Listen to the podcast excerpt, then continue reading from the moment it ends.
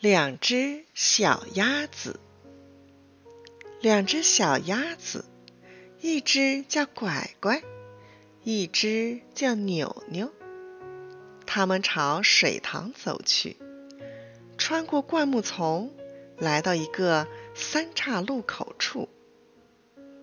灰狼看见了小鸭子，心里很高兴，想要吃掉小鸭子。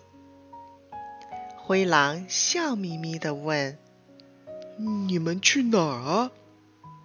乖乖说：“去塘里游泳。”我送你们走近路好吗？灰狼一副和气相，说话也挺动听。哪条路近呢？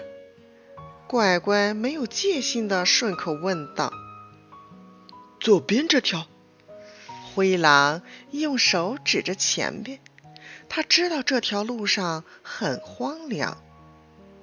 扭扭留了个心眼儿，他觉得灰狼的表情很假，好像隐藏着什么。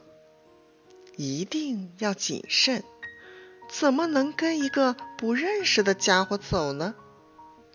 不行，我家主人在田里干活呢。看见我们会抓我们回去的，牛牛说道。灰狼眨了眨眼，嗯，那我们走右边的路吧。更不行，我家的两条大黄狗跑去那边了。牛牛又说了一句。灰狼一听，脸色大变，讪讪地说：“那就再见吧。”他扭头跑到树林里去了。你看，它露出尾巴了。牛牛说：“呀，它是一只狼！